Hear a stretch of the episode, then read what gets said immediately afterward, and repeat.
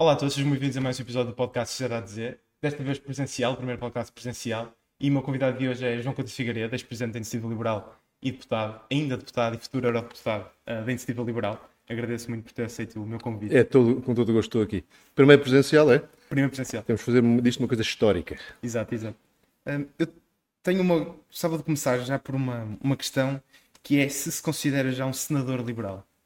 Pai, no outro dia me fizeram essa pergunta na Rádio Observador e epá, achei imensa graça porque é, é, absurdo. Eu estou na política há quatro anos, portanto, eu sei que sou. Uh, tenho uma idade muito superior à média de, de, dos membros da Iniciativa Liberal. Epá, mas alguém que está na política há pouco tempo não pode ser um, um senador. E acha a noção de senador um bocadinho uh, ridícula, porque é é, é, suposto ser alguém que, por ter passado por determinadas coisas, neste caso, na política, determinadas coisas na vida política, já se pode pôr acima das brigas partidárias do dia a dia. E, pá, isso eu não quero. Eu gosto de estar na, na luta política uh, concreta e não só na, na, na estratosfera. Mas é um fator, o João ser se calhar o rosto mais conhecido da Iniciativa Liberal. Ah, também, isso é outra coisa. É? E, e, e, e, num partido com seis anos, quem teve quatro anos de experiência política, que foi o que eu fiz há pouco tempo, uh, conta, e sou dos mais uh, experientes eh, na altura das autárquicas de, de 21, fizemos uma análise dos nossos candidatos e nós tivemos 3.200 candidatos às autárquicas na altura, é muita gente, já era uma certo. amostra representativa. 93% nunca tinham tido qualquer atividade partidária. Portanto, é um partido que, em alguém que tenha seis, seis meses ou um ano de atividade partidária, já é um, um veterano. Mas só nesse sentido. Hum, acha que o João tinha, teve um histórico do mundo empresarial muito grande, foi diretor da TVI, um, Turismo de Portugal, Portanto, não precisava da vida política para a sua vida privada, para a sua vida Correto. pessoal. Acha que valeu a pena entrar na vida política? Se, se fosse atrás, repetia? Uh, repetia, repetia, embora seja uma vida mais dura uh, em vários aspectos, também não interessa entrar aqui, certo. do que eu imaginava. Mas vale a pena porque, de facto, uh, sem a iniciativa liberal havia uma série de assuntos que ou não eram discutidos ou eram discutidos numa ótica bastante diferente. Ainda há uns dias, a propósito dos debates que agora estão a ocorrer por causa das legislativas, ouvi um dos comentadores, por acaso era uma comentadora a seguir um dos debates, uh, advogar que era bom que houvesse confronto ideológico nos debates e que houvesse um, um, um conjunto de partidos que defendessem as visões socialistas do, do país e outro conjunto de partidos que defendessem as visões, e aí hesitou um bocadinho e disse liberais do país. Portanto, conseguimos uma das primeiras grandes uh, vitórias, que é voltar a pôr uh, o liberalismo e as ideias liberais praticamente no centro da discussão política. E hoje em dia a dicotomia não é socialismo social-democracia, não é socialismo. Eh, em parte também é uh, democratas liberais e, e, liberais. Também há esse debate. Mas dentro dos democratas liberais é entre socialistas e, e, e liberais. E acha que, por exemplo, um, a iniciativa liberal tem, tem sido acusada, principalmente do lado do Partido Socialista, de ser um, de ser um governo, se existisse um governo PSD-IL, ser o governo mais radical que já existiu em Portugal. Acha que isso é um, um conceito que ainda se aplica ou já o governo mais radical já existiu ou ainda está por existir? Não, acho que é uma manobra eleitoral do PS designar todos os que são à sua direita como radicais. O PS, aliás, não é só nisso, está a fazer uma coisa que eles estão há tanto tempo no poder e são tão hegemónicos que nem se dão conta da natureza profundamente antidemocrática do que estão a fazer. E estou-me a referir, por exemplo, agora à posição que tomaram na sequência das eleições dos Açores. Porque dizem, não, nós vamos votar contra o governo minoritário do, do Zé Manuel Bolheiro do PSD, porque uh, a direita que se organize. Ou seja, o que é que o PS está a dizer? Não pode haver um governo com o Chega, mas também não pode haver um governo minoritário do PSD. Portanto, a estratégia que desde o princípio, irresponsavelmente, o PS fez de fazer subir o Chega para que fosse cada vez mais difícil ao Bloco Não Socialista ter maiorias, agora já não basta. Agora também não pode haver uma solução minoritária do Bloco Não Socialista, certo. mesmo que seja o partido mais votado em cada eleição. Ou seja, tudo isto somado, só o PS é que pode governar. É o que eu estou a dizer. Isto é profundamente antidemocrático e só um partido que está a quase 30 anos ininterruptamente no, no, poder, é que pode dizer uma coisa destas e achar que não está a ser, numa, não está numa deriva totalitária. E dessa narrativa faz parte qualificar tudo o que está à sua direita de radical. Como não consegue dizer que o PSD é radical, diz, não, se tiverem ali os malucos dos liberais, então torna-se uma solução radical. É, é uma forma eleitoralista de pôr a coisa e pouco, uh, muito pouco verdadeira e muito pouco democrática. O Sebastião Bugalho, na, num, num, comentário na CNN, quando eu estava na CNN, disse uh, não vê ninguém que seja a controlar o PS que não seja do PS. Isso é, é um receio que, é, que, é, que devemos ter? Ou... É. É. Uh, é o que eu dizia, o, muitas e muitas décadas de, de, de governo e com a, tenta, com a, tendência que o PS tem para de, dominar o aparelho de Estado, faz com que o, o sistema de pesos e contrafreios que o. Não, é freios e contrapesos que se diz, não é? Sim. Eh, checks and balances do, do, nosso, do, nosso, do nosso edifício constitucional só funciona se as pessoas que estiverem nesses respectivos órgãos que fazem essas verificações e esse escrutínio não tiverem todos alinhados com os mesmos interesses. E nós temos visto repetidamente que o PS controla boa parte do aparelho de Estado, incluindo esses órgãos de fiscalização. Um, e isto vinha a propósito, queria dizer outra coisa que agora me passou, mas que uh, tinha a ver com o facto do. do uh, um, um, dos aspectos que agora está mais na ordem do dia e que tem, tem este mesmo reflexo, que é uh, a confusão que se faz entre a importância da separação de poderes e da total independência e não accountability, não responsabilização desses poderes. Certo. O governo tem um conjunto de poderes, a Assembleia eh, da República controla-os. A Assembleia tem determinado poder, o povo e, e o próprio Tribunal Constitucional controla-os. a Justiça tem um conjunto de poderes importantes e hoje não é escrutinável. Estamos aqui a falar no dia ou no dia a seguir a saber-se que houve pessoas detidas mais de três semanas para uh, determinar as medidas de coação. Um, e se amanhã quisermos saber exatamente qual foi o problema, exatamente quem foi uh, no Ministério Público ou no Tribunal de Instrução que uh, causou esta demora, se foram problemas de, de recepção de documentos que estavam fora do continente, se foram problemas de, da própria defesa que precisou de mais tempo. Se quisermos saber, não conseguimos. Porque se dirigimos, nós deputados ou qualquer outro cidadão, se dirigir uma pergunta ao, ao Poder Judicial, uh, o Poder Judicial imediatamente refugia-se na sua suposta independência, que confunde com não escrutinabilidade. Certo. Não responde a ninguém.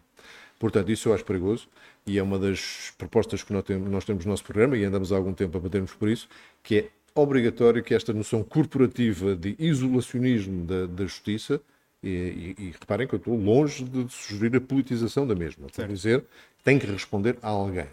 E, sobretudo, não podem estar fechados em si próprio e recusar-se a dar esclarecimentos. Acha que, por exemplo, o modelo lá nos Estados Unidos, em que tudo lá é eleito, os juízes, inclusive, também são eleitos, procuradores também não, são eleitos? Não, não gosto. Não gosto porque uh, uh, se, se, é um poder que emana do mesmo, da mesma fonte, neste caso a, a vontade popular, certo. pode parecer muito democrático, mas estás a funilar na mesma, na mesma raiz. Não. Eh, eu acho é que os, os, poderes podem ter uma gênese diferente, uma origem diferente, uma legitimidade diferente, mas têm que ser escrutináveis. Eu tenho que poder fazer perguntas e ter o direito a receber respostas uh, completas, cabais, esclarecedoras. E quando os, os organismos que controlam na, no edifício da Justiça há sobretudo dois: o Conselho Superior de Magistratura e o Conselho Superior do Ministério Público. Quando eles uh, se protegem mutuamente, quando o órgão que é suposto fiscalizar a qualidade das decisões, que é responsável por decidir promoções, que é responsável por aplicar disciplina dentro de cada órgão, são, são praticamente órgãos feitos por pessoas da própria profissão, não há nada mais corporativo, não há nada mais fechado. A nossa proposta é, vamos fundir os Conselhos Superiores e vamos tornar mais fácil que a carreira de magistrado do Judicial e a carreira de magistrado do Ministério Público se possam cruzar. Está de um lado e do outro. Retirar um bocadinho. Não quero que haja uma maioria política nesses órgãos. Só não, só não podem ser tão corporativos e fechados. Uh, antes de avançarmos para Não estavas à espera de termos uma parte tanto, sobre justiça, para não? Eu gosto muito de justiça, eu sou estudante de direito, portanto. Pronto, então percebes que uh, é absolutamente, para um liberal, então, absolutamente fundamental assegurar a independência da justiça e que eles não, não, não, não, não tenham qualquer medo de enfrentar qualquer poder, mas ao mesmo tempo não se podem sentir um poder uh, especial, especial e, e, fechado sobre si próprio e incapaz de prestar esclarecimentos. Isso não. Uh, antes de avançarmos para temas específicos para a iniciativa liberal, uh, faço-lhe uma questão sobre, sobre. Falou da justiça, por exemplo, da eleição de juízes para o Tribunal Constitucional. Há sempre esse problema que é quando uns deixam de. acaba o mandato, ficam certo. lá indeterminadamente até ser certo. eleito outro pela Assembleia da República. Uh, na próxima composição da Assembleia, provavelmente a hegemonia que existia entre PS e PSD deixará de existir, porque vai ter uma terceira força política que também terá votos para a eleição do, de um juiz do Tribunal Constitucional. Isso é algo que preocupa? Pode preocupar em concreto, em abstrato, tem que dizer que é o reflexo da vontade popular. No caso do Tribunal Constitucional, diversamente do que estávamos a falar há pouco dos, dos, dos Conselhos Superiores e de, outros, e de outros tribunais e outras instâncias da Justiça, uh, uh, aceito que haja uma legitimidade política e, portanto, que o, o, órgão legislativo faça parte do processo de escolha e seja da partir da Assembleia da República que se nomeie um juiz do Tribunal Constitucional. E, e devo dizer, dos ordenamentos de, de vários países que conheço, é sempre assim. Há uma componente, e, e de facto o Tribunal Constitucional é um zelador uh, da Constituição e nesse sentido é um órgão político, não, não me choca que é, que é se há juízes que aqui e acolá uh, possam não uh, abraçar as mesmas visões uh, da sociedade que eu. Eu não gosto, mas eu sou um democrata, se as pessoas elegeram partidos com força suficiente para determinar essas escolhas, eu vou ter que aceitar. E mesmo dentro dos partidos do chamado Bloco Central, também já tem havido juízes do Tribunal Constitucional que não são propriamente Uh, que não têm opiniões que, que, que eu subscrevesse com facilidade. Não? É? Portanto, pode acontecer. Há vindo um partido mais extremista, uh, preocupa-me mais. Mas eu, em abstrato, tenho que dizer que é o resultado da democracia. E se servir de alguma coisa, quem nos esteja a ouvir e esteja a pensar a votar, olha, é mais um risco. Há outro risco interessante do, do, dos populistas que eu costumo tirar aos socialistas, que é se vocês têm medo que alguma força menos democrática ou menos uh, liberal eh, tome conta do, do, do, governo e, por, por interposto governo, do Estado, então também devem ter interesse em ter o Estado mais pequeno, com menos poderes, porque isso faz com que quem chega ao, ao, ao governo não disponha de tantos instrumentos, tanto poder, tanta facilidade de fazer, levar a, a sua avante. Portanto, mesmo do ponto de vista da saúde democrática, ter um Estado pequenino também é uma vantagem. Uh, antes, e antes dos temas, uh, a IEL, nesta, os quatro partidos mais votados têm direito a apresentar um candidato à, para vice-presidente da Assembleia da República. O João foi o candidato da Iniciativa Liberal, que não foi eleito por 8 votos, acho que foi algo do género. Teve 108. Acho que, por... Não me lembro, por acaso, sinceramente, não. Pronto, mas de cabeça acho que foi 108 e faltava-lhe cerca de 8 votos para os 116. Um, o Bloco de Esquerda e o PCP nunca tiveram este problema, ou seja, os partidos mais extremistas à esquerda nunca tiveram o problema de eleger vice-presidentes para a Assembleia da República.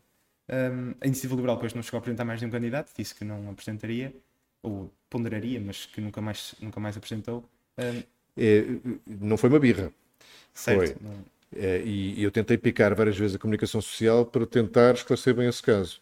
Porque um, se, como tu dizes, há quase uma tradição de não obstaculizar a eleição de pessoas que, pela posição dos partidos que os indicam, eh, teriam direito a estar na, na mesa da Assembleia da República, eh, se há essa verdade, então temos que ver só PS e PSD juntos teriam 190. Portanto, não faltaram 8 votos para ser eleito, faltaram 70 ou 80 votos. Certo. Certo? De, de, de quem deveria ter percebido que, eh, independentemente da afinidade, digamos, ideológica ou partidária, há ali uma, uma tradição que faz sentido, faz parte da, do, do consenso democrático portanto, com que se deve gerir o país. E o que eu tentei picar a comunicação social é percebam quem foi.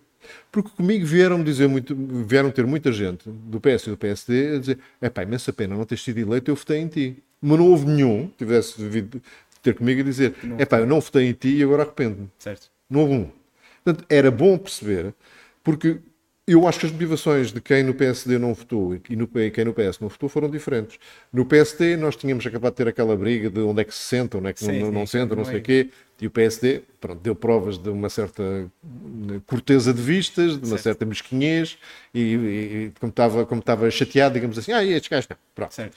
Uh, não pensou que aquilo tem consequências, que aquilo tem consequências e que poderia não eleger e que eles ficavam na berlinda. Não ficaram mais, porque lá está. A comunicação social não foi atrás do assunto.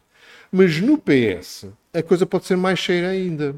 Uma coisa é ser o PS ser mesquinho e ter ficado uma birra. Não é muito bonito, certo, mas pronto, passou-lhe. Espera-se. No PS pode ser pior. Pode ser que, que, que, haja muita gente, e estamos a falar de 20 ou 30 ou 40 deputados do PS, que achem que a iniciativa liberal e o Chega é uma coisa parecida. Essa a minha segunda questão. É, pronto, e é, e, e é, mais um reflexo daquela história de que só o PS é que, é que tem o direito de se chamar democrático. Todos os outros, especialmente os, os, os novos que vêm, são radicais e não têm, não têm legitimidade nem direito de estar a exercer poder. E, portanto, o que eu gostava é que os jornais tivessem perguntado e tentado perceber, junto, encontrado as pessoas que não votaram uh, em mim, e, e, e tentar perceber porquê. Porque isso era muito clarificador para o debate político. E o que nós dissemos foi nós apresentamos outra vez um candidato. Quando as direções partidárias e, e, e das bancadas parlamentares assumirem que fizeram uma asneira. Certo. Porque uh, consta que houve orientações dadas, epá, votem lá na iniciativa liberal e tal. Uh, não tenho a certeza. Nunca ninguém vem dizer isso. Nem o Eurico Brilhante Dias, nem o, o Joaquim Miranda Sarmento. Uh, os partidos liberais, os partidos... Não, desculpa, não foi Miranda Sarmento, isto foi no, foi no tempo... Paulo, Paulo Mota Pinto. Do, uh, não, não, é, é, o, líder parlamentar do PSD nessa altura, já nem lembro quem era. Eu acho que era o Paulo Mota Pinto. Era? Acho que sim. Talvez. Foi a seguir do Rui Rio. Foi, talvez. Uh, os partidos liberais, os partidos de extrema-direita, normalmente são uma tendência na Europa. Portugal era o único país ainda que não existia nenhum partido liberal ou um partido de extrema-direita. Portanto, era uma questão de tempo. Portugal é atrasado em tudo, portanto também seria atrasado. São coisas diferentes. São coisas diferentes. Não havia partidos de extrema-direita no sentido populista que agora estamos a falar na Europa Eleito. em lado nenhum há 15 anos. Sim. E havia partidos liberais em muitos sítios da Europa. Uh, Sim, eu estou a falar da chegada a Portugal. Portugal sempre teve ah, um okay. partido de extrema-direita, o ERC, o PNR, sempre existiu. Certo. Nunca teve. Mas um é o, o, o aparecimento do, do Chega e portanto, partidos populistas de extrema-direita é o reflexo de uma tendência recente Sim. em muitos países da Europa e não só. Sim.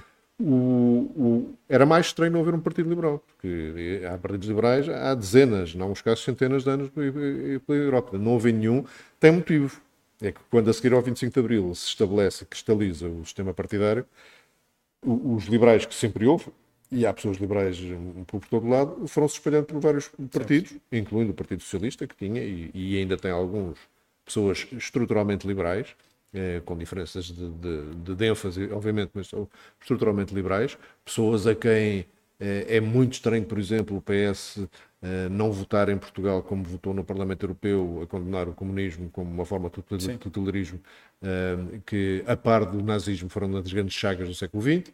Portanto, pessoas que no PS ficam completamente loucas com isso. Do PS de Mário Soares, que está muito adormecido ou até talvez moribundo, deu lugar a este PS muito mais, muito mais sectário. Mas pronto, como não havia, só quando o PSD perdeu completamente as suas referências, sempre foi um partido muito catch-all, quando começou a ser evidente que precisas ter uma ideologia para dar, para dar lógica às tuas propostas, é que se abriu espaço para ver um, um partido assumidamente liberal. E, e, e, foi aí que aparecemos, em 2017. Eu até ia dizer isso, eu ia dizer que não seria estranho que existisse um partido de extrema-direita em Portugal, porque é a tendência. Seria estranho que houvesse um partido que, em princípio, não iria precisar de nascer, sendo que havia liberais em, nos outros partidos. Há, o, o que é que não havia? É aquilo que nós trouxemos, que é o chamado liberais em toda a linha. Sempre certo. houve liberais económicos, sempre houve liberais uh, sociais, chamamos assim, sempre houve liberais políticos, isso talvez sejam os que estejam mais dispersos por vários partidos. Nunca houve um partido que fosse liberal em todas estas frentes. Certo. Que levasse mesmo a sério o primado da, da, liberdade individual e o primado da total soberania do indivíduo sobre a sua própria vida. A sua vida profissional, Sim. a sua vida pessoal, a sua vida social. Eu tenho, mencionou Liberais em toda a linha, que é uma frase uh, cómica, no, mesmo na Convenção Nacional, onde o Rui Rocha foi eleito. Claro. Foi uma frase cómica uh, que ficou conhecida. Foi usada comicamente, sim, mas a sim, frase é. Sim, foi usada comicamente. Um, isso é uma das críticas que apontam à, à, à Comissão Executiva da Iniciativa Liberal ter se tornado liberais em toda a linha e ter afastado os outros tipos de liberais. Acha que é uma crítica válida ou ou não, não mudou muito desde a sua Não, não acho, acho que não. Acho que não, não, não noto qualquer inflação uh, tática ou estratégica da iniciativa liberal. Uh, eu costumo dizer que as pessoas estão nos partidos por um conjunto de várias razões, mas que se agrupam em dois grandes motivos de estar num partido: ou por convicção ou por interesse. Certo. certo? E portanto, quando as pessoas entram e saem dos partidos, ou deixaram de ter as convicções e deixaram de se ver refletidos, porque os partidos às vezes mudam, Sim. ou as pessoas mudam, ou os seus interesses não foram uh, atendidos, certo. digamos assim. Isto pode ser cargos, destaque, protagonismo. Portanto, é assim que eu vejo a coisa muito simplesmente. Portanto, não acho que haja. Uh, não vejo nada, nada absolutamente em que a iniciativa liberal tenha, tenha mudado.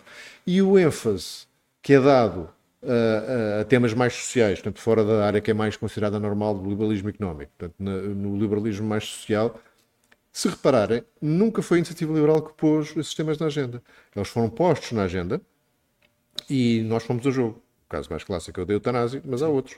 E, e, vamos a jogo convictamente, porque quem não era uma prioridade política, senão teríamos o posto nós próprios, mas se alguém o põe na agenda, nós vamos a jogo. E vamos a jogo pelo mesmo motivo de sempre, que é se há pessoas que, por via de uma determinada vontade individual, se sentem uh, restringidos né, no exercício dessa liberdade, seja ela qual for, neste caso, liberdade de escolher o momento da sua morte, certo nós achamos que devemos instituir esse direito. Neste caso, despenalizar o exercício de, dessa. Não estamos a advogar a sua utilização. Isto é muito importante de, de que se diga. Quando tu estabeleces um direito, não estás a defender que deva ser usado. Estás só a dizer que não deve ser castigado quem o use, mesmo que tu próprio nunca o usasses. Certo. Certo? Sim. E, aliás, é a parte mais nobre da política é quando tu lutas por direitos que sabes que nunca, tu próprio nunca vais usar. Certo. Mas queres que a sociedade como um todo, os teus concidadãos, tenham esse direito. E é, isto é o mais liberal que pode haver. É dizer, ok, eu quero que os direitos existam, não prejudica terceiros, cada um decide de si. Eu, por exemplo, não vou usar, mas acho muito bem que, que quem quiser usar não seja penalizado. Se aplica-se também à interrupção voluntária da gravidez também. Tal e qual é a mesma coisa, o consumo recreativo de, de, de cannabis um, eh, e, e, tantas outras coisas que é, é considerada a, a agenda mais, mais progressista da iniciativa certo. liberal, que não é mais do que transformar esta ideia que é tão antiga que nunca pode ser considerada uh, progressista, que é as pessoas têm o direito de decidir sobre a sua própria vida em todas as esferas, incluindo a pessoal. Um, antes de avançar aos postos, já há três perguntas estou a dizer isto, uh, mas num, num, debate na SIC, com uma troca de palavras com o Nuno Melo do CDS, uh, disse que as posições da IEL a nível social e dos costumes são próximas do Bloco de Esquerda. Um, o, depois, o, o eu não devia ter, saiu-me saiu nessa altura. Sei, sei, saiu-me na altura, porque bem, também é tão válido dizer que as blocos de esquerda são iguais às nossas. Bem, não, não interessa não é que vem. Nós defendemos por estes motivos que eu acabei de explicar. Porque acreditamos na liberdade individual de fazer as coisas e não proibimos nem obrigamos pessoas a ter comportamentos. Era isso que ia perguntar. Eu ia perguntar se, e foi uma coisa que o Bernardo Blanco disse também numa entrevista, um, se o resultado da votação pode, ser, pode ter motivos diferentes. Ou seja, as posições podem ser as mesmas, mas, a, claro. mas o motivo da votação pode ser distinto. Acontece dezenas de vezes aqui na Assembleia o PCP votar ao lado do Chega e não me parece que isso tenha gerado grande confusão entre os eleitores. Posso... Bem, por acaso entre o PCP e o Chega, até pode, mas entre o Bloco e o Chega, por exemplo, também votam muitas vezes em conjunto, eh, circunstancialmente, por motivos muito provavelmente diferentes, mas isso não faz dos partidos a mesma coisa. Uh, avançando agora para, para os temas mais inconcretos, um, ehm, o meu podcast foca-se muito na juventude, que eu sempre quis aproximar e quero aproximar a juventude de não se abster nas eleições Muito e de votar, seja em que partido for, eu tenho uma posição pessoal sobre o partido em que acho que devo votar e que as pessoas deviam votar, mas votar por si próprio. Primeiro votar. Primeiro votar e depois escolher o partido. Isso. Um, cada vez mais jovens se sentem atraídos para partidos de extremo, seja o Bloco de Esquerda, seja o Chega, mas aí ele está a tirar votos ao Bloco de Esquerda, principalmente pela parte social, que depois, quando percebem um pouco de economia, votam em iniciativa liberal. Um, como é que acha que se deve motivar os jovens, a, pelo menos a não se absterem e a que não se sentem um, com uma intenção de votar nestes extremos, escolham partidos mais moderados? Eu, toda a minha vida profissional e também na minha vida política, tenho tido imenso contato com jovens e tenho uma enorme confiança na, no potencial que a nossa juventude tem. Uh, e, e, e, não é, não é pelo, pelo, pelos seus lindos olhos, é porque uh, há provas, há evidências em Portugal e quando imigram, infelizmente cada vez mais, são eh, enormemente capazes. Uh, e portanto, perguntas como é que se faz? Bem, é, não é bem explicando-lhes, é mostrando-lhes que aquilo que eles podem fazer da sua vida, e os jovens tipicamente estão numa fase em que são bastante mais receptivos a esta mensagem, aquilo que podem fazer da sua vida só valerá a pena se for fruto de uma escolha livre e informada. Certo. Eu costumo fazer esse teste muitas vezes, ando muito em escolas e liceus e coisas de miúdos. Pergunto-lhes sempre: se, se se tentarem recordar do momento da vossa vida em que se sentiram melhor com vocês próprios, mais realizados, mais felizes, tipicamente nunca é, não é o momento em que foram materialmente mais, uh, mais confortáveis, etc. É o momento em que sentiram que controlavam a sua vida, fizeram alguma coisa por si próprios. Até pode não, não ter saído a coisa mais brilhante, mas o facto de terem sido capazes de decidir uma coisa, fazer uma coisa e chegar ao fim de alguma coisa, com essa realização pessoal, é fruto da liberdade de escolher e de determinar o seu próprio destino. E quando depois declinas isto em termos práticos, ou podes fazer profissionalmente, ou podes fazer pessoalmente, ou podes fazer em termos do teu desenvolvimento cultural e intelectual, portanto, declinas isto em várias coisas práticas, mas de repente é uma, é uma abertura fantástica que, que, vês, que vês nos jovens. O problema disto é que é uma mensagem que tem que ser transmitida com grande convicção, com grande entusiasmo, e só pode ser transmitida, não sei, a 30, 40 ou 50 pessoas de cada vez. Certo. Demora tempo. E precisas depois que, que, os, que os jovens que fiquem convencidos desta, desta mensagem façam depois o trabalho também de serem, para já, um exemplo de viverem de acordo com estas, com estas crenças e depois de serem os próprios embaixadores, digamos, das ideias liberais e isso vai fazendo o, seu caminho. Como é que se faz para as pessoas votarem? Uma das formas de exercer exatamente a, a, a, liberdade é olhar para o panorama da oferta política, digamos assim, da oferta partidária, e escolherem livremente também. E darem só o trabalho de pensar um bocadinho. Nós sabemos que a natureza humana, se puder evitar um esforço que não tenha retorno, sim, sim. Uh, portanto, a chamada resistência, a lei do menor esforço certo. e uma certa resistência à mudança. Todos somos assim, é a natureza humana, não, é, aqui não, há, não há uma crítica implícita. Sim. Há apenas um aviso de dizer, ok, quem aplica a lei do menor esforço a tudo vai receber a lei do menor retorno em tudo também. E o menor retorno da vida não é uma vida muito boa. Portanto, envolvam-se. A capacidade dos do jovens, de toda a gente, mas dos jovens que têm mais uh, motivos para isso, digamos, em particular, uh, o esforço de toda a gente contribui para o desenvolvimento de uma sociedade. E quando tens alguém, aqui jovem ou não jovem, mas tu estás a perguntar se sobre os jovens, vamos Sim. centrar nos jovens. Quando tens alguém jovem que decide que a sua participação não tem que ser partidária, basta, pode ser cívica, eh, política, local, regional, não interessa. Quando um jovem decide dar um bocadinho desse esforço, imediatamente o, o, seu nível de, de satisfação consigo próprio sobe, porque está a intervir, está-se a tornar mais mais útil para si e para os outros, e o nível de toda a gente que vê essa pessoa a puxar, digamos assim, vai subindo. E é isso que faz o desenvolvimento das sociedades e é isso que nós temos que fazer. Portanto, dizer aos jovens que isto não é feijões, quando chega a altura de votar, que se eles não votarem, alguém vai votar por eles, no fundo, né? esse chavão é verdadeiro, e que, especialmente quando estão em, em, jogo, propostas políticas estão diferentes, visões de sociedade são diferentes, eles têm que ter uma opinião que tem que passar para além dos soundbites simplistas e populistas, quer da extrema esquerda, quer da extrema direita. Não há soluções milagrosas para os problemas complexos. E especialmente problemas complexos que, no caso da governação do PS, se deixou arrastar tanto tempo que não só se tornaram complexos, como se tornaram entranhados. É mais difícil hoje mudar algumas coisas do que era há 10 ou 20 anos atrás, porque já decorreu mais tempo, já está mais entranhado algumas formas de funcionamento. E se não forem os jovens que não têm esses vícios, digamos assim, eh, a trazer essa energia e essa visão fresca, eh, será ainda mais difícil. Portanto, pá, votem, votem. Se votarem na iniciativa liberal, eu fico mais satisfeito, mas fico eh, igualmente satisfeito se votarem em vez de ficarem em casa, porque pá, o futuro vai ser vosso. Vocês é que vão acabar por uh, sofrer ou beneficiar das escolhas que se fizerem agora. Sobre os votos em branco, sobre os votos em nulo, um, acha que Portugal tem cerca de 25 partidos legalizados, portanto, não são só os 7 que estão na Assembleia, acho certo. que agora até são mais, que estão na Assembleia República. São 8. 8. Um, ou seja, Portugal tem 25 partidos.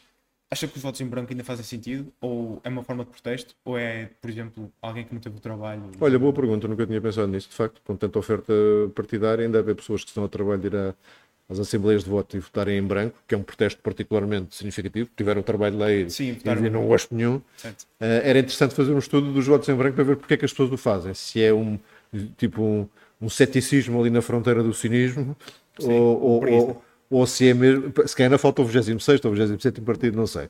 Era um estudo interessante, não sei responder.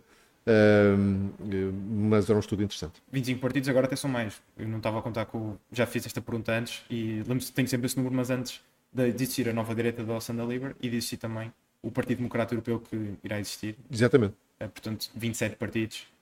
É uma pergunta que, que me faço porque não, para mim não faz sentido. 25, 26 partidos, 27. Olha, fica combinado. Tu vais encontrar, tentar encontrar pessoas que votaram em branco, eu também, e vamos tentar fazer uma, uma sondagem, nada científica, mas Exato. pelo menos para levantar uma hipótese de explicação. Um, sobre educação, um, a IEL tem um partido muito, um modelo muito particular que não é acompanhado por mais nenhum partido. Um, ou está num ponto extremista ou num ponto mais moderado, falo do Chega, falo do PSD. Um, como é que nesse modelo, e disse isso também, eu vi essa entrevista que, que debate que fez com o António Filipe no, no, no Observador, um, e uma das perguntas que lhe fizeram foi como é que, obviamente, depois havia escolas que iam ser sobrecarregadas com mais, uh, mais alunos, uh, como é que se ia colmatar essa dificuldade? Disse que era o sorteio, acha que é, uma, é a melhor opção de todas? Lá está. Isto é muito frequente. Exatamente porque as reformas estão a ficar mais difíceis, como dizia há bocadinho, eh, e se queres passar de um ponto A para um ponto B, que é bastante diferente, a transição pode, vai ter sempre problemas específicos. Certo. Eh, e, e, muitas vezes fácil, existe, não, é, não será fácil e existe determinação. E é típico tu pegares no problema da transição e dizer, pá, porque como eu tenho aqui um problema, não vou chegar aqui. Eu quero, eu gostava, eu, eu, eu, eu vejo este modelo e até gostava. Pá, mas tenho aqui um problema de transição, não vou chegar lá. Errado. E tens eu, eu, encontro na nossa própria proposta de, de, de, sistema de saúde, por exemplo, que também é uma, uma migração grande em relação ao que temos hoje, também há problemas de transição. Em, eh, na reforma da administração pública há problemas de transição. Há sempre. Custa. Certo. É um caminho. Agora, típico português, em vez de ver oportunidades e dizer okay, como é que eu ultrapasso os obstáculos, já vê os obstáculos e para. Não. Para a iniciativa liberal não é assim. Se quer mesmo chegar ali, vamos ver como é que minoramos os obstáculos e aqueles que não conseguimos minorar, como é que os ultrapassamos sem, sem ferir direitos, sem ofender pessoas, sem deixar ninguém para trás, tudo isso que é importante. No caso concreto da educação, é, para conseguir introduzir liberdade de escolha, que é o grande princípio que está uh, uh, por trás de todas as nossas propostas de serviços públicos, que é, mais uma vez, dar às pessoas a possibilidade de escolher onde é que querem educar os filhos, onde é que querem ser tratados, se, tens ter, se queres ter liberdade de escolha, tens de ter concorrência entre os prestadores. Não é? Ter liberdade de escolha e não ter mais que uma opção não serve para nada. A partir do momento em que tens concorrência nos prestadores, hum, até podias ter concorrência a começar só no, no setor público, neste caso na escola pública. Podias. Mas isso provavelmente não fazia subir o, o, o sistema tão depressa e tão bem. E o que me perguntaram, e é verdade, e eu sou o primeiro a assumir, e isso também deve ser sublinhado, a Iniciativa Liberal não ignora os problemas, neste caso, de transição. Foi o próprio que disse. Eu sei, eu sei o que é que vai dizer. Sei que é o problema. Sei que também tem soluções. Elas não são brilhantes. Não são brilhantes durante uns meses. Sim. Agora, o, o, que não é brilhante durante anos é o que temos agora.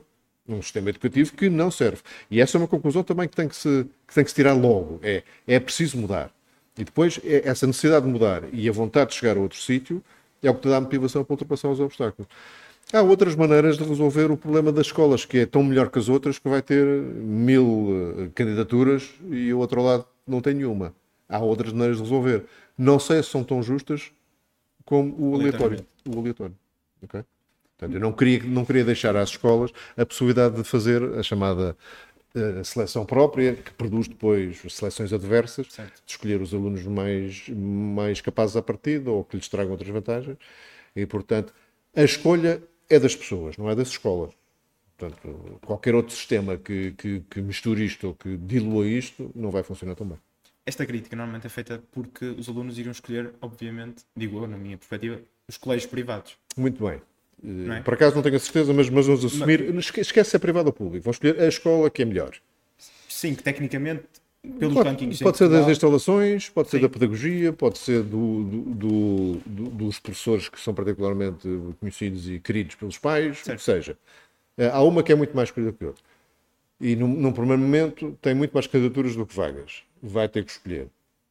No nosso sistema, o que é que acontece imediatamente? A escola que, que, que percebe que podia ter admitido mais alunos, mas não tinha capacidade, vai tender a aumentá-la. Certo. As outras escolas que foram preteridas vão tender a imitar a escola que foi preferida. Certo. Tentar perceber porque é que foi preferida. Portanto, sim, podes ter um ano com essa dificuldade em que há aleatoriedade. No segundo ano, imediatamente as coisas há um overlap maior. E, e, e, a, nossa, e a nossa convicção, e, e, convicção, porque isso já se fez em vários sítios, é que eh, as diferenças acabem por, por equivaler e, e, a concorrência se faça em coisas que são verdadeiramente diferenciais entre elas, assumidamente diferenciais. Uma escola que tem mais pendor artístico, uma escola que tem mais pendor uh, técnico, uma escola que ensina mais línguas, ou uh, o que seja, ou que tem um, instalações desportivas melhores. Epá, depois os pais decidirão. Mas a minha pergunta ia no sentido também, era nesse sentido, mas também ia noutro, que é, nunca se coloca a hipótese de uma escola pública ter excesso de alunos. Neste modelo, quando se, faz, quando se discute este modelo, normalmente nunca se discute a hipótese de uma escola pública Mas ter... isso dá razão, dá-me razão, desculpem lá falarem aqui em causa própria, quando eu digo, eu não tenho qualquer preconceito contra a gestão pública, a escola pública ou o hospital público, não tenho. E se no final das nossas transições as pessoas escolherem as unidades públicas de prestação de serviços na educação ou na saúde, vai ficar encantado, desde que a escolha seja livre das pessoas. Mas fico mesmo encantado, não tenho qualquer problema com isso. Em alguns casos, isso será pouco provável porque os, os instrumentos de gestão do, das coisas públicas são mais diferentes, mais difíceis do que os privados. Sim, mas isso só significa que se calhar temos que dar às entidades públicas também os mesmos instrumentos. Não é tirar aos outros ou não deixar que as pessoas escolherem porque eles não, não, estão, não estão a conseguir concorrer lealmente. Vá. Não. Se é isso que as pessoas estão a valorizar, pá, vamos dar as mesmas armas. E se no fim as pessoas escolherem uh, uma unidade pública de educação, por exemplo, pá, e há muitas escolas públicas boas. Sim, não duvido. muitas boas, em todos os níveis, de instalações, de professores, de, de rankings, de, de, de, abordagem pedagógica, e eu visito muitas, pá, boas. Não me espantaria nada que em muitos sítios do país fossem as escolas mais procuradas. Também essas fariam exatamente o que eu estou a dizer. Ah, bem, eu, eu, podia ter mais gente e, e, só, não, só não consegui porque não tenho eh, turmas suficientes, ou espaço suficiente, ou outra coisa qualquer, ou professores suficientes. Pá, vou vou no, no ano letivo seguinte imediatamente tentar corrigir isso. Mas não acha que isto é uma crítica implícita? Mesmo quem faz esta crítica no nome de esquerda, é uma crítica implícita até à, é, à própria escola é, pública? É falta de confiança nos sistemas públicos de educação e de saúde, achar que a partir das pessoas não vão escolher o, o sistema público. Mas são as mesmas que dizem depois que qualquer pessoa com um problema de saúde muito grave vai sempre ao hospital público. Mas se escolhe o hospital público, e acredito que em muitas circunstâncias continuaria a escolher, ou o IPO, que desculpem lá a coisa mais dramática, mas de facto, uma pessoa com um problema oncológico não a passa para a cabeça, não é para o IPO de Lisboa ou do Porto. Certo. Não é? Se puder. E agora a Fundação Chapalimou, mas uh, há, há determinado tipo de, de, de, patologias onde as unidades públicas têm uma clara eh, reputação superior às outras. Pá, isso conta. E para um liberal encantado, mais uma vez, desde que a escolha seja livre. Uh, a educação também, eu também falo muito no, no, no podcast do Elevador Social, que em Portugal Sim. está parado ou estagnado. Um, no caso português, acha que a prioridade deve ser na garantia de acesso à formação escolar, ou seja, no início, a pessoa escolher para que escola é que, deve, é que quer ir, um, ou no posterior, a nível de salários, um, equilibrar a saída? Se é, ou que se acha que se, que se complementam? Eu acho que a base de tudo é a educação.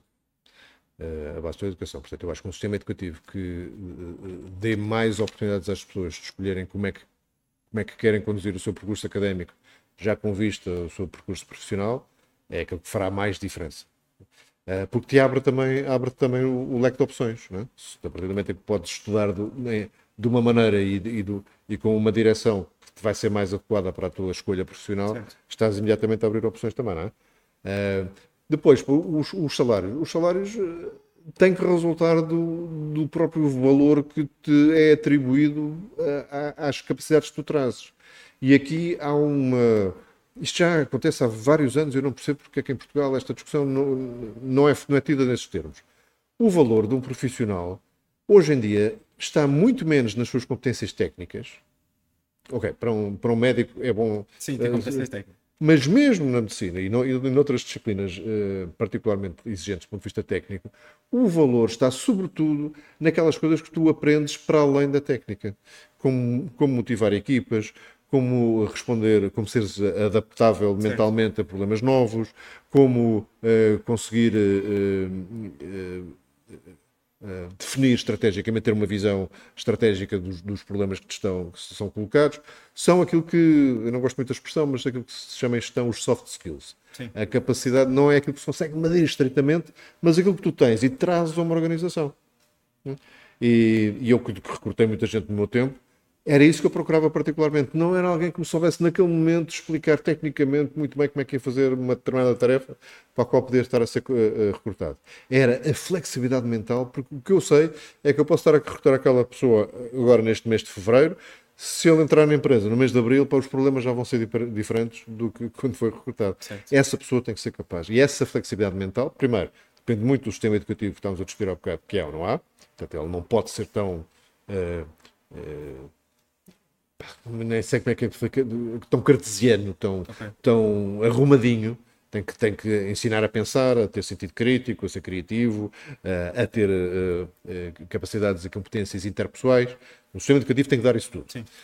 E depois, quando estás no mercado de trabalho, é isso que te vai dar efetivamente valor.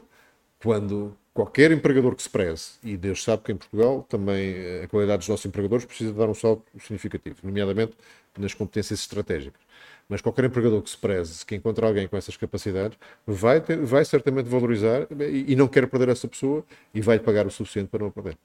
Ontem, isto para referir o debate ontem entre o Rui Rocha e o Paulo Raimundo, houve uma questão sobre os salários que tinha a ver com a produtividade, em que o Paulo Raimundo disse que não tinha nada, não era uma relação que existisse entre a produtividade e o salário da pessoa. Certo. Esse liberal tem uma perspectiva muito distinta de todos os partidos, em que é por objetivos o salário fez a questão também a moderadora sobre a parte da justiça, em que moderadora, neste caso, João António Faria, que tem as suas particularidades na moderação dos debates, um, fez a questão sobre a justiça que isso podia ter, trazer problemas.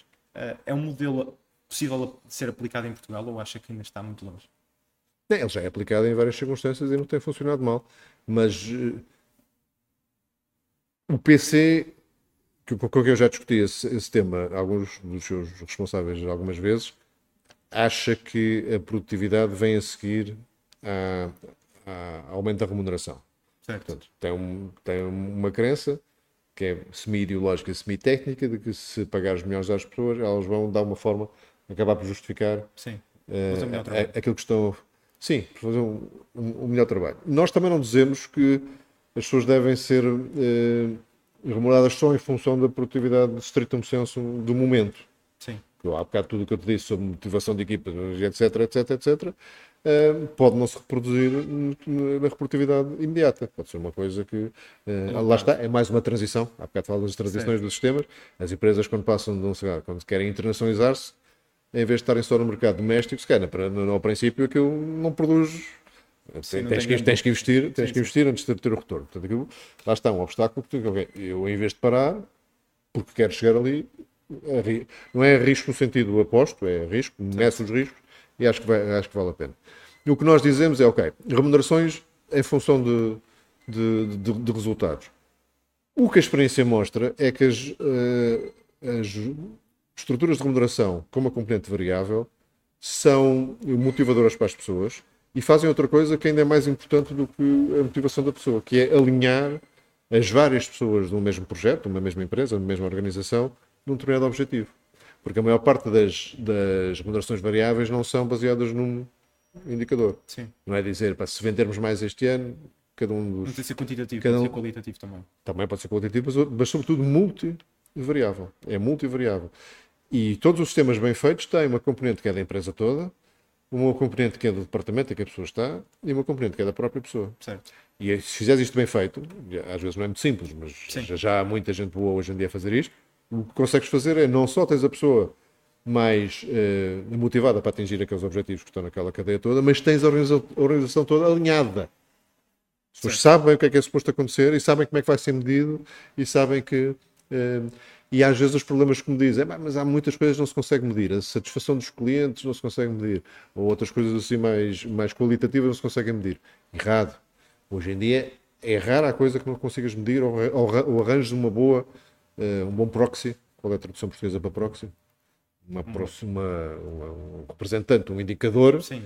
que seja uh, relacionado com aquilo que queres atingir, mesmo que seja qualitativo. Hoje em dia, poucas são as coisas que não consegues medir. E mais, não devias fixar objetivos que não soubesses já como é que ias medir. E as pessoas soubessem como é que vai ser medido. Alguns podem não ser perfeitos, mas se tu souberes à partida a imperfeição que tem, também é suficiente para te motivar. Ainda sobre a educação, hum, falo, por exemplo, do, do Partido Socialista e do Juventude Socialista, que tem uma, o Juventude Socialista tem uma posição normalmente mais à esquerda do que o próprio PS, certo. e é o caso que acontece agora com Miguel Costa Matos. Um, eles têm uma posição da propina zero na, no ensino superior. A iniciativa liberal não tem uma posição muito específica sobre o assunto, ou não é um tema que lhe seja muito caro, por assim dizer. Um, como é que funcionaria? Porque normalmente quando se discute o sistema de educação, quando iniciativa liberal é sempre no ensino básico e secundário, não se Sim, fala... o ensino obrigatório tem, ensino tem, obrigatório. ser a nossa prioridade. Não se fala muito do ensino superior. Um, como, é que, como é que vem o ensino superior? Como é que vem a pequena zero? A oferta privada pública? Nós não achamos que neste momento o problema do, do ensino superior e do acesso ao ensino superior e da quantidade de pessoas que ingressam e tiram um aproveitamento do ensino superior sejam as propinas. Uh, e, portanto, este nível de propinas que hoje existe uh, é perfeitamente suficiente para triar as pessoas que poderiam só estar na universidade porque se acham que é suposto, certo. o problema dos bens gratuitos, é? Uh, e também é, é suficientemente baixa e, e, há ação social escolar para podermos dizer que também ninguém fica de fora por falta de condições financeiras.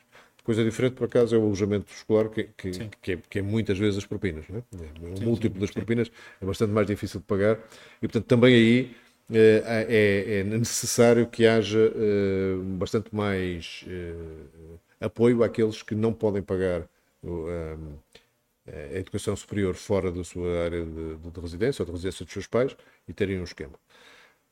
Para nós, o, o, problema do ensino superior é a sua desadequação em relação ao mercado de trabalho, ainda hoje. Já se fizeram algumas evoluções, o modelo fundacional que foi introduzido aqui há uns tempos melhorou alguma coisa, mas não melhorou o suficiente. Por exemplo, as universidades deviam ser absolutamente livres de escolher a forma como uh, admitem alunos. Já é. nos Estados Unidos, por exemplo. Sim, mas os Estados Unidos têm vários sistemas de admissão. Sim, cada universidade própria tem a sua. Exato.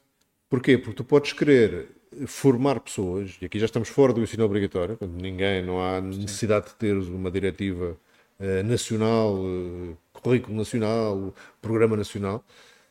As universidades podem achar que é a sua função, e é aí que se querem especializar, formar pessoas de determinada maneira. E essa uh, variedade de modelos pedagógicos dá enorme riqueza ao ensino superior e dá às pessoas, neste caso aos jovens que vão entrar no ensino superior, escolha. Certo. Bem, olha, esta é uma universidade muito mais prática.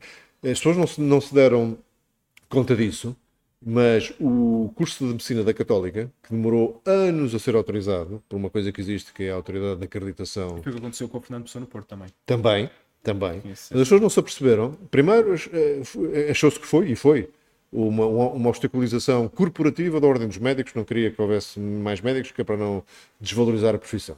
Como, é, como, como se diz no meme, how is that going? É? Certo. Uh, mas depois, o curso de medicina na Católica uh, é mais caro, mas sobretudo tem uma abordagem que é chamado, uh, penso que é método de Maastricht. O método Maastricht é, é muito prático. É este, o, o, curso, do que eu ouvi das, das, da, da, abordagem pedagógica ao ensino da medicina, é absolutamente fascinante, incluindo matérias completamente ignoradas nos cursos de medicina eh, que já existiam, de relação com os familiares, com os doentes, a parte psicológica da recuperação. Sim. Coisas que hoje em dia se dá muito mais importância que se davam há 20 ou 30 anos atrás e que não estavam a ser ensinadas e que estes metem no centro da sua educação. Portanto, independentemente aqui dos valores, no nosso modelo era possível tu teres acesso a essas várias eh, abordagens pedagógicas eh, exatamente porque elas são diferentes e exatamente porque tens o direito a escolher. E, e isso fará com que as universidades públicas, neste caso, porque as que existiam a ensinar medicina eram todas públicas, eh, se mexam também. Porque se tiverem ali Sim, um, um, alguém a puxar. É um concorrente que, pá, que tem, fica com melhor reputação. Por exemplo, eu estou a falar no curso da Católica e não falei no, no curso da Nova ou da, ou da, da Faculdade de Medicina, certo? Sim.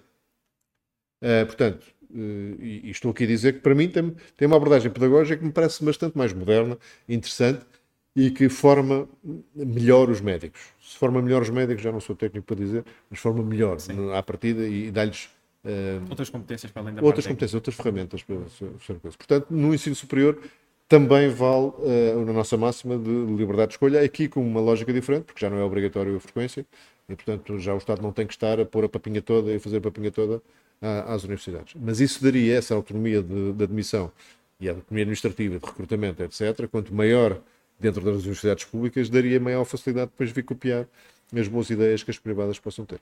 Mas, por exemplo, nesse caso da Católica, apesar do curso ser melhor nesse aspecto, é impraticável para a grande maioria da população. Ou seja, as propinas ao longo do ano, acho que no curso todo acho que são cerca de 100 mil euros ou 120 mil, uma coisa assim do género. Sim, não sei o valor, mas sei que é bastante. Isso é, é elevadíssimo. Uh, a média até é, é mais reduzida, as médias em medicina são impraticáveis, é, muito poucos alunos conseguem entrar em medicina, um, mas ainda mais poucos alunos conseguem entrar na católica por causa da, da questão das, das propinas em si. O meu ponto não é esse, e tens razão, mas o meu ponto não é esse. É que se aquela abordagem, apesar de custar tanto continuar a ter uh, bons candidatos, dá um sinal às outras de que talvez eu, eu deva evoluir também. Portanto, mesmo sendo uma escolha que, neste caso, o, o Estado não faz um, um, um playing field perfeitamente Sim. homogéneo, basta existir essa escolha que imediatamente era melhor que as, que, que, que as escolhas fossem mais. Era, era melhor que fossem mais harmonizadas, mas ainda não temos nem condições nem económicas nem de, de, de, arquitetura para dar esse salto. Mas a solução, por exemplo, podia passar por abrir mais faculdades de medicina? Se a dificuldade é formar médicos, podia-se abrir mais faculdades de medicina? Por exemplo, no interior do país acho que não existe. Podem, mas uh, a formação de um médico não acaba na universidade. Depois precisa fazer o internato e, e, e há aí sim, aí acho que já não é uma objeção corporativa, é uma coisa real e prática, como nós temos uh, poucos médicos uh, capazes de fazer esse acompanhamento de internato, a, a, informação durante os 5 anos de internato, uh, aí tens um, tens um, um, estrangulamento. Mas sim, eu não vejo porque é que os, a acreditação dos cursos, estamos a falar dos de medicina, mas temos falado de qualquer outro, às vezes demora tanto tempo, não, não percebo. Se alguém quer abrir um curso, para que, que o faça, tendo o mínimo de idoneidade financeira e idoneidade técnica, apreciada rapidamente. Se o curso for mau, não dura muito tempo. Também é verdade. Um, tive no, no podcast também o presidente da Federação Académica do Porto, da FAP, okay. um, que a questão dele, e, sobre, e falamos também da propina zero e das questões dos estudantes, que o problema maior dos estudantes era o alojamento e a mobilidade. Por exemplo, um, um aluno, e conheço vários, que entram em Lisboa, que são do Porto, da minha cidade, entram em Lisboa, mas preferem ficar na Católica, ou na Portugalense, ou na Fernando Pessoa, ou noutra privada no Porto, porque queriam gastar o mesmo, ou menos até, se fossem para Lisboa. Um, ou seja, a mobilidade e o alojamento é um ponto importante. E nesse aspecto, a FAP comprou, fez um acordo com a Câmara Municipal do Porto, em que pegaram num, num imóvel de voluto da própria Câmara e transformaram numa residência universitária. Ou seja, tudo feito pela Federação Académica, em que a Câmara ajudou com o imóvel, um, mas não teve mais nenhum custo.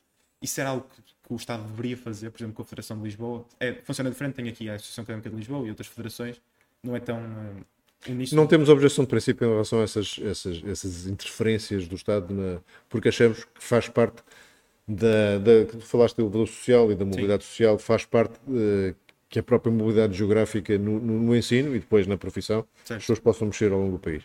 E agora, uh, dos, eu agora não tenho de cor o número de, de, de, estudantes que estão no ensino superior e desses quantos é que estão, quantos é que estão deslocados, o papel das residências é, é sempre residual se conseguires ter 10% da população deslocada, da estudantil deslocada, a viver em residências, acabas de ser muito já.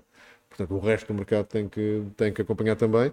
O que implica, implica aquilo que já se muitas vezes se diz sobre o mercado imobiliário, de ele tem que ser estável e previsível, etc., para as pessoas Sim. acharem que vale a pena ter um, um quarto ou um apartamento alugado a estudantes. Eh, e que a, quem, quem resolveu investir em residências estudantis privadamente consiga ver o seu, o seu investimento uh, recompensado e queira fazer mais. Uh, mas depois tens aquilo que eu dizia há bocadinho, que é, mesmo assim, uh, as rendas não vão cair para um terço do que são hoje, é? portanto, se, temos toda a consciência disso, e que vai sempre haver gente que tem qualidade e tem vontade de estudar em determinado sítio e que merece ser apoiado. Portanto, faz parte da nossa, se quiseres, safety net, Sim. falava o AEC, se há gente que tem capacidade e vontade de ascender académica e depois socialmente, e só não o faz por uma questão de impossibilidade de pagar alojamento, ou de pagar manutenção, ou de pagar propinas, pá, tem que haver um apoio para isso. Um, a nível, passando para o nível da saúde, um, João disse uma, tem uma expressão que na altura em que era presidente da Iniciativa Liberal disse, para descrever o Sistema Nacional de Saúde, que é o Serviço Nacional de Saúde de acesso a listas de espera, um, que depois foi muito mediatizado também, muitas vezes na comunicação social e nas redes sociais passa a ideia que a IEL defende um modelo já nos Estados Unidos, que é, deixa toda a gente na bancarrota e é uma dívidas enormes. Um, acha que considera o maior problema da IEL neste sistema de saúde é a verdade? Acho, para cá se pões assim, respondo sim. Acho, e, e, sabendo eu, não sendo ingênuo, que a política é feita também de. de Poucas uh, verdades. Sim, meias verdades, desinformações. Verdade, eh, simplificações, caricaturas mesmo. Mesmo sabendo isso, surpreendeu-me e surpreende-me ainda uh, o à vontade, a lata com que se dizem coisas como a IEL quer acabar com o SNS. E a minha primeira reação é sempre: não, quem quer acabar com o SNS é quem, é quem não quer reformar, porque ele vai implodir. Certo. Quer dizer, é, é mais ou menos óbvio para todos. É, basta olhar para as tendências que estão, estão a ocorrer Uh, nem vou entrar, toda a gente sabe sim, sim. E, e, aceita que se não se fizer algo particularmente estrutural, o sistema vai implodir. Portanto, quem, quem o quer reformar é quem o quer salvar. Mas a mim interessa um pouco se, o, se salvar o SNS é salvar três letras ou é salvar a ideia do SNS, que é o Estado garantir o acesso a cuidados de saúde a toda a gente. Isso para mim é que é o SNS, não é o nome, não são os edifícios. Certo. É o conceito, é o direito. O princípio, sim. É o princípio, é o direito, é Uh, se quiseres, é uma sigla que, que encapsula este direito. Se uh, uh, o, o, o, grande, o que caracteriza este direito é ser universal, ninguém pode ficar de fora, ser tendencialmente gratuito, que é o que, é o que temos basicamente hoje, e prestar bons cuidados, aquilo que nós propomos é 10, mas não é muito melhor, é 10 vezes melhor do que temos no SNS. Porque não só elimina o problema da lista de espera, que é o que as pessoas hoje mais se queixam, mas aumenta outras coisas muito mais interessantes do que isso a prazo. Mais ou menos com as tais transições difíceis, sim, sim. das quais eu não fujo. A longo prazo. Eh, sim. Não é longo, não é tão longo assim, não é longo. E é, introduz uma eh, vantagem brutal de, do sistema fazer medicina preventiva. A melhor forma do sistema funcionar é as pessoas nunca ficarem doentes. Certo. Certo? E, a, e a única maneira de diminuir a incidência da doença é, é ser preventivamente, Sim. Ou pela pela história, tua história familiar, ou pelo teu estilo de vida, ou pelo indicador que já tiveste, uh, preventiva. Segunda coisa que este sistema incentiva e que o SNS, no SNS há zero incentiva a medicina preventiva. Zero. Uh, outra coisa que isto incentiva é o recurso a terapias inovadoras. Porquê? Porque no nosso sistema as pessoas estão adstritas a um a que nós chamamos de subsistema. Imagina que é uma, é uma, rede, mais uma vez nós temos concorrência, portanto nós não temos uma única rede nacional, temos Sim. três, podem ser cinco redes nacionais que eh, contratam, convencionam com prestadores de saúde, hospitais, médicos individuais, laboratórios, centros de saúde, clínicas, etc. Contratam com, forma a ter cobertura nacional, eh, patologias cobertas e idênticas pelo menos às do SNS, e da, e da, unidade técnica e da unidade financeira e uma série de critérios. Se, cumprir esses critérios, pode estabelecer como aquilo que, que nós designamos um subsistema. E havendo concorrência em subsistemas, o que nós eh, sabemos da experiência do internacional é que as pessoas tendem, tendem a ficar no, no, mesmo subsistema muitos anos. Certo. E os subsistemas recebem por pessoa a mesma coisa ao longo do tempo. Por pessoa. Portanto, só tem uma maneira de sair melhor. É terem mais gente, atraindo mais gente, sendo melhor que os outros subsistemas. E segundo, que as pessoas não fiquem doentes. Não é fingir que eles não estão doentes e não os tratar, porque isso cria má reputação e as pessoas saltam.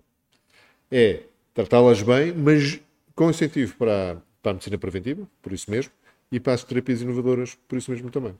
Percebes? Sim.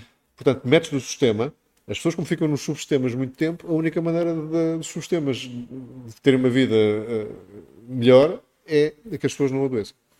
Se calhar também é por isso que mais gente costuma ir ao privado e é, acho que é 3 milhões de portugueses têm um seguro de saúde, que é a facilidade com que se marca uma consulta para qualquer uma das... Que hoje em dia já não está já não está assim. Porquê? Porque os privados estão particularmente confortáveis com este sistema.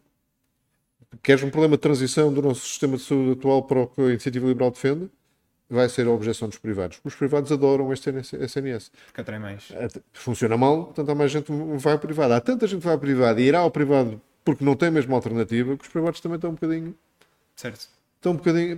relaxam. Já hoje em dia, a dificuldade em algumas especialidades é marcar consultas nos privados também. Portanto, não é, isto não há aqui nenhumas, nenhumas panaceias, nenhumas visões cor-de-rosa dos privados versus públicos, não é isso que, que, que nos move, ok?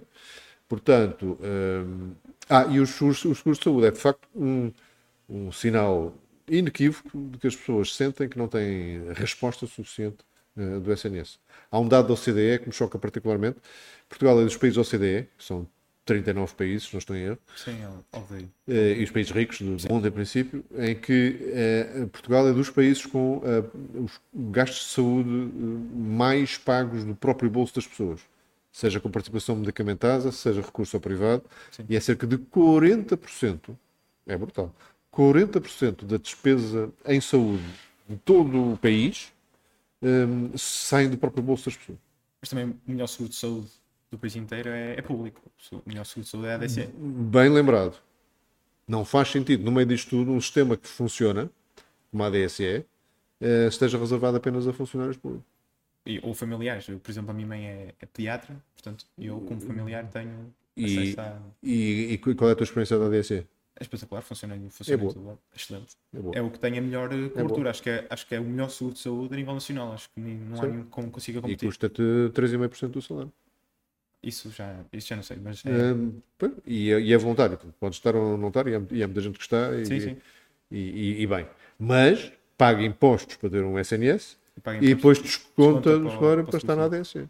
Não faz sentido. No, no programa do PS também, para colmatar a, colmatar a falta de médicos, e falando do SNS uh, como está hoje, está proposto estudar a medida uh, dos 5 anos, de obrigar os, os, estudantes de medicina, quando, quando saem, quando são formados, ficar 5 anos a trabalhar no SNS Agora, Pedro Nuno já disse que era discutir com, os. Sim, está, tá, tá a arrumar para trás. Não parece, não parece uma realidade. Acho que o objetivo era mesmo obrigar.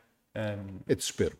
É desespero. Quando, quando para resolver um problema, a primeira coisa que te ocorre é limitar um direito fundamental tão básico como esse, é desespero absoluto. E tinha uma consequência óbvia, daqui a de 3 anos deixavas de ter eh, problemas de, de excesso de candidatos aos cursos de medicina. Iam para fora. Não, não, não chegavam a querer tirar a medicina. Quem é, quem é que vai tirar a medicina para ficar obrigado a trabalhar 5 anos, seja onde for? Certo. Precisas ter uma vocação e uma vontade de ser médico acima de toda a razoabilidade. Haverá quem que eu faça, mas não serão muitos. Portanto, querem resolver o número, querem baixar o número clausos em, em medicina? É assim. Querem arranjar mais médicos? É o contrário do assim. É, mas nesse, nesse pensamento de nesse próprio pensamento de obrigar os estudantes a ficar uh, no SNS também não levaria, para além de não haver estudantes de medicina procurar outros cursos, uh, haver mais imigração jovem. Por exemplo, e, falo, e, sempre, e sempre se referiu que quem estiver a estudar medicina, e falo por amigos que tenho, diziam-lhes sempre: se não conseguires entrar em Portugal, vai para a Espanha. Espanha, é... Sim, Salamanca, não é? Salamanca, exato.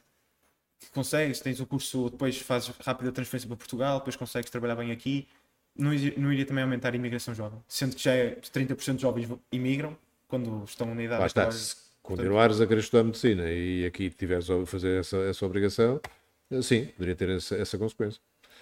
Íamos, íamos estar. Os, os cursos em Salamanca são pagos? Eu acho que uh, é o mesmo, não porque é a União Europeia, é a mesma propina que se pagaria okay, aqui. Okay. Entras como cidadão europeu, portanto, sim. Seria o mesmo que se pagasse aqui em Portugal. Mas a probabilidade depois dessas pessoas também não, não voltarem a Portugal também era grande, não é? É Mas essa, essa, questão de nós investimos muito na formação dos médicos, portanto, eles, eles deviam ser obrigados a devolver ao país. é uma, é, isso, isso é mentira em que profissão? Está bem, nos médicos é um curso mais caro, é um bocadinho, sim. Formagem, podia-se dizer. Todos, todos. Sim, eu acho que o Estado gasta todos. mais do que. Estás em direito. Sim. Estão a gastar dinheiro contigo, não é? As tuas propinas não, não cobrem o, o, custo do curso. Certo. Estão, estão, estão a dizer que, que que serviços jurídicos de qualidade não são importantes para as pessoas? Okay, a medicina defende a vida, mas os, os, os direitos, eh, todo o tipo de direitos são defendidos por advogados. As pessoas não têm. Sim, não há um curso em que se diga que a pessoa pode ser obrigada a ficar. Ah, se o curso tem utilidade social, e todos têm, mais ou menos, Sim. porque é que só os de medicina é que ficam com uma, com uma bola e corrente atada ao pé? Porque é neste momento aquilo que faz mais falta, os médicos. Sim, mas não passa por isso. Para, para resolver uma incompetência própria, que é não ter feito esse planeamento, toda a gente sabe que é sempre preciso mais médicos, e os professores a seguir, por exemplo. Também faltam professores. Vamos proibir os professores de emigrar? Mas eu acho que, os, mas acho que é mais difícil um professor emigrar do que um médico. Uh, depende, depende da disciplina, depende, depende mas... não, haverá, haverá tudo, mas pelo mesmo motivo. Certo. A nível, a nível da habitação, também para, para vermos mais temas, a grande maioria das propostas dele, e falou também da, da parte da transição e o período ser a longo prazo, um, são medidas, por exemplo, de construção, de facilitar uh, o licenciamento, de medidas fiscais. Correto. No curto prazo, isso não resolveria o problema, ou seja, isso resolveria a longo prazo e, passados uns anos, o problema da habitação ia diminuir. A curto prazo, que medidas é que podem ser implementadas, principalmente, isto focando mais nos jovens, que é mais se o problema se reside, um, como é que se resolveria o problema? Primeiro, e indo logo direito à coisa mais polémica, não defendemos controle de rendas. Certo. Pronto. Uh, portanto, se há problemas de rendas excessivas, uh, eu também não sei muito bem o que é, que é uma renda excessiva. É muito dinheiro, mas se há alguém disposto a pagar, para aquela pessoa não foi excessivo. Portanto, e se for mesmo excessivo, eh, vai ter que, pedir, vai ter que baixar para alguém Sim, pagar. Ok, mas a noção do excessivo dentro Sim. do mercado, num mercado relativamente livre, é sempre complicado. Portanto, tirando esse, essa questão programática de princípio da frente, há, uh, uh, bom, há toda uma, uma, uma componente uh, regulatória que tu falaste de, de simplificar licenciamentos e licenciamentos de várias maneiras, nos solos que são passíveis de construção e da altura em que a construção pode ir. Em Portugal nós temos tido muito uh, priorido em construir em altura, percebe-se independentemente dos temas estéticos, que aqui não quero discutir, mas percebe-se, não é muito a nossa tradição, etc. Mas na atual circunstância e do ponto de vista da, da racionalidade dos custos, quer da construção, quer depois da habitação final, quer do ponto de vista do aproveitamento de solos e da, e da não impermeabilização, da manutenção de mais espaços verdes, etc., a construção em altura tornou-se mais lógica. Certo. Okay? Portanto, na parte regulamentar não é só uh, permitir que se faça mais do mesmo, é permitir também que se faça diferente, mais e, e diferente. Depois tem toda a parte fiscal, que para além dos custos do, do, do, tempo do licenciamento que também seriam simplificados, tens toda a parte de IMTs, e IMIs, e imposto seu, e IVA sobre os materiais de construção, e sobre tudo aquilo que está envolvido na construção, como se fosse um bem de luxo. Sim, tudo isso também é sentido. Pronto, esta parte, a parte mais propriamente uh, estrutural da solução. No PRR, o Governo já pôs 2 mil milhões de euros para construir 32 mil habitações. Já se diz que não vão chegar bem, chegar bem às 32 mil e que vai estar atrasado. Isso é típico. Nós de acelerar 30 mil estão aí.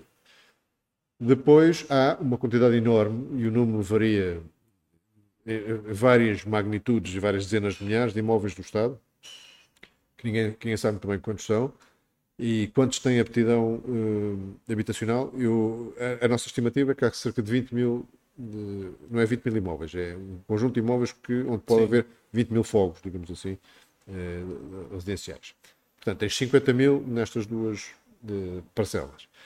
E o resto, nós temos um compromisso de 250 mil casas durante a legislatura, viria de, uh, de parcerias, se quiseres assim, do Estado a, a, a estimular o aparecimento e o, e o, investimento privado para 50 mil habitações por ano. 50 mil habitações por ano é muito mais do que se faz hoje, mas é muito menos do que já se fez no passado. Portanto, é perfeitamente possível conseguir acelerar isso e conseguir ter até ao final do, da, legislatura mais de 250 mil habitações e isso sim baixaria significativamente o preço. Agora, a verdadeira solução estrutural que tu há bocado falavas nem sequer tem a ver com isto.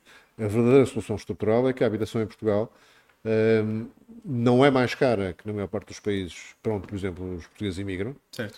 Uh, agora, os salários são uma fração dos salários que se pagam nesses países. Portanto, o problema volta a ser porque é que se ganha pouco em Portugal. Ou seja, a diferença entre salário e custo de vida. Exato. Aqui é muito maior. Muito maior. Mais... Muito maior. E, portanto, tu, por muito eficaz que seja o teu mercado, por muito eh, que possas um, eh, conter ou até reduzir os, os, custos de construção, etc., os portugueses continuam a ser pobres. E, portanto, para comprar uma casa é uma maçada. Certo. E depois há, um, há uma. Vou chamar paradigma de, de habitação que eu gostaria que começasse a ser questionado porque eu tenho algumas dúvidas. Nós temos cerca de 20% do mercado habitacional em arrendamento, os outros 80% são em propriedade. Uh, e isto foi assim porque o mercado de arrendamento nunca esteve pujante nos últimos 30 anos, pelo contrário, sempre grandes dificuldades e muita resistência aos senhorios porem os, os, os imóveis no mercado de arrendamento e porque as taxas de juros tiveram baixas e foi um, um, um, um produto bancário que durante muitos anos teve, teve sucesso de fazer crédito hipotecário. Teres 80% da população eh, com casa própria pode parecer uma forma de, de, de património interessante, mas é um freio à mobilidade geográfica grande e é um freio, por, isso, por essa via, à mobilidade social. Certo. Portanto, se tu tiveres uma, uma, oportunidade de emprego muito boa noutra zona do país. Se calhar não vou porque já tenho casa própria. E que ou não queres desfazer, ou achas que vais perder dinheiro na venda, ou, ou aquilo dá-me trabalho, ou, é, ou até psicologicamente é, um, é a minha casa, não é? é? e portanto, isso eu gostava que se discutisse esse paradigma, porque uma economia mais dinâmica e um país mais, mais ágil, uh, acho que não pode depender tanto da habitação própria. Uh, último tópico para terminarmos: a política externa.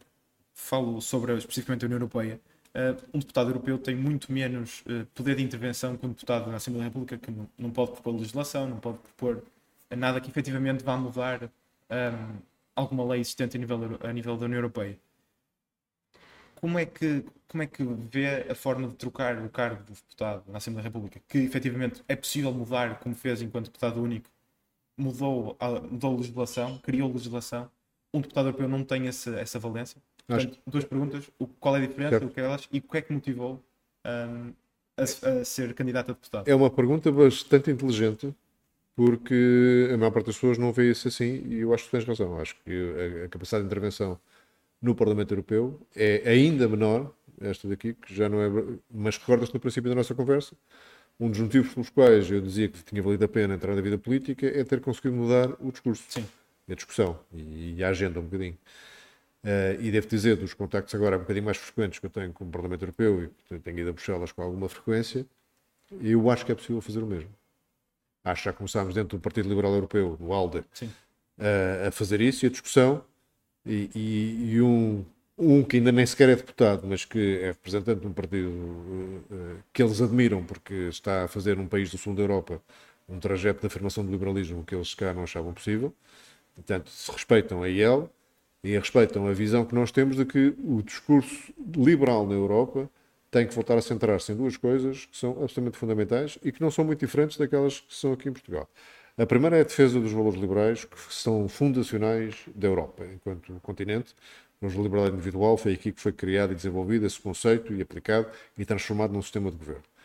Uh, isso aplica-se depois a várias matérias de geopolítica e de política de defesa, mas essa, essa lógica é daqui que emana esse primado da liberdade individual, do Estado de Direito, a separação de poderes e, e, de, e tudo mais. Depois, a questão do crescimento económico. Porque as pessoas podem ter consciência, mas a Europa, uh, na última década, uh, perdeu um conjunto de oportunidades de continuar a ser um bloco económico importante. E quando olhas para a frente e projetas aquilo que vai acontecer nos vários, nos vários pontos do globo, a Europa vai ficar para trás em termos de PIB per capita. Certo. Okay? Há um dado que eu gosto de citar porque a mim me impressionou muito. As pessoas não têm noção disto, mas o PIB per capita da Alemanha, que nós consideramos um país rico, é igual ao PIB per capita do estado do Oklahoma nos Estados Unidos, que é pá, é o segundo ou terceiro mais pobre. Sim. Portanto, é para termos uma noção do que é que estamos a falar e este gap vai aumentar numa altura em que estás a fazer uma transição energética, uma transição digital, uma, uma reconstrução da Ucrânia, uma necessidade de investir mais em defesa, uma necessidade de investir na, na gestão das migrações, por exemplo, tudo isto custa muito dinheiro. Uh, se não tens crescimento económico, se ignoras este tema, vais ter problemas políticos sérios no futuro. Portanto, como vês, consegue-se fazer influência. Para já, o meu fórum tem sido sobretudo dentro do, do Partido Liberal, Sim. não tenho assento no Parlamento Europeu, Sim. mas já percebi, já percebi que é possível fazer também isso. Ok, um, um em 700 é diferente de um em 200, mas uh, é possível uh, recentrar as preocupações europeias naquilo que é absolutamente estratégico que o continente, neste caso a União, faça. E, e portanto, falar, falar de, de, de, de democracia e direitos humanos e falar de crescimento são as duas coisas que nos podem, uh, que nos podem salvar, no fundo, e que nos podem fazer uh, continuar a ser um continente onde os mais capazes, os jovens e os mais dinâmicos queiram fazer a sua vida. Porque se o gap começa a crescer muito em relação a outros sítios, para todos estes problemas que eu disse precisávamos de dinheiro, também precisamos de gente competente. Se não tiveres as condições económicas e de estilo de vida para, para as manter na Europa, vais ter muita dificuldade em fazer essas transições. Duas questões sobre a União Europeia, que a segunda lembra-me lembra agora, por causa da, da, dinâmica e separação das duas eleições legislativas europeias. A primeira é se acha que é, é necessária alguma mudança a nível das instituições da União Europeia para dar mais poderes aos deputados do Parlamento Europeu. E a segunda, se num futuro governo em que a iniciativa liberal tenha algum poder de decisão, se acha uma boa opção influenciar o comissário europeu que Portugal de, irá designar. Portugal tem que designar um comissário europeu. Se acha que isso sim, seria algo. Sim, as duas coisas. Vai estar no nosso programa para as europeias o reforço dos poderes do Parlamento Europeu, nomeadamente os de iniciativa legislativa. Sim. Uh, e de alguma maior influência de, de, de, votação direta dos relatórios que vêm da Comissão e que são mais estruturais. Há três ou quatro documentos desses. E sim, no, no processo de escolha do Comissário Europeu, acho que o Parlamento e a oposição em concreto devia ter um, uma, uma palavra mais, mais ativa. E, mas não tanto a oposição, mas falo o, não, o governo é quem indica o comissário europeu sem Sim, ter necessidade de votação. Não só não tem, não tem necessidade de votação, como nem sequer é ouvido na Assembleia. Sim. Portanto, é disso que estamos a falar. Alguém que tenha que se sujeitar, como muitos outros responsáveis de entidades reguladoras aqui eh, acontece, tem que se sujeitar a uma audição prévia. Uh, para terminar, a última questão. Um, todas as sondagens a nível da União Europeia e eleições para o Parlamento Europeu indicam um crescimento do ID e do, dos conservadores, do, do SR, um, e que Marine Le Pen venha a suceder Macron, que não se pode candidatar ao terceiro mandato. Um, já vemos Jorge Maloney na, na Itália, um, na Hungria, Polónia agora acabou de sair, durante sete anos foi um governo de extrema-direita.